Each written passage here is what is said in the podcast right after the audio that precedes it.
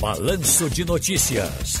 Tá no seu direito. Boa tarde, doutor João Bosco. Tudo bem, amigo? Boa tarde, Giro. Tudo bem, amigo? Tudo na da paz. Perguntinha do nosso amigo Jurandir, que está aqui no nosso WhatsApp. Oi, Jurandir. Boa tarde, doutor João. Veja, eu sou porteiro, trabalho aqui. Meu nome é Jurandir, eu trabalho nas Graças. Sou separado da minha companheira, que sou casado, que fui casado com ela. Quer dizer, casado ainda porque ainda não separou é, legalmente, né?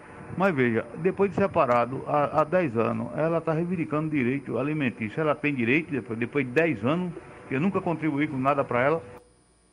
Não, o, o Jurandir, é, é interessante essa sua colocação.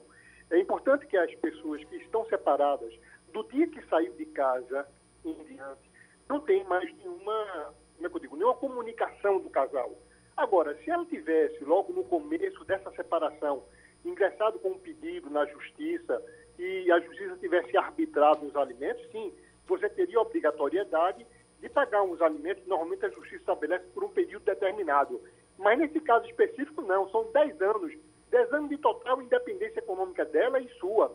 E aí ela querer reivindicar hoje alimentos ou qualquer outra coisa, ela não pode. A única coisa que ela pode reivindicar na separação é aquele patrimônio, caso vocês, no período em que viveram juntos, construir algum bem, uma casa, uma moto, enfim. Aí teria que dividir esse bem. Se não tem bens, você não tem obrigação nenhuma de pagar alimentos para ela.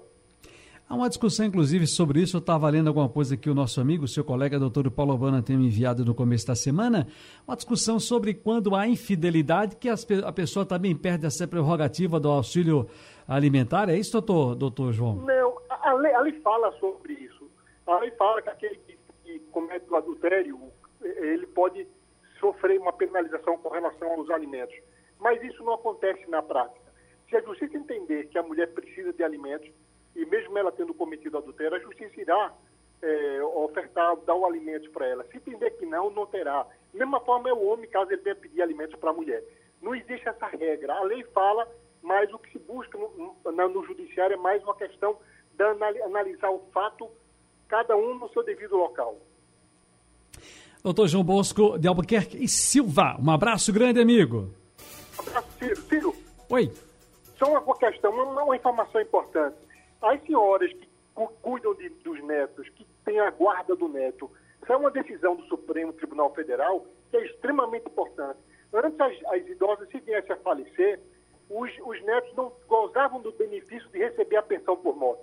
O Supremo Tribunal, essa semana, julgou, entendendo que se a avó tem a guarda da criança e ela vier a óbito, essa criança vai receber a pensão por morte.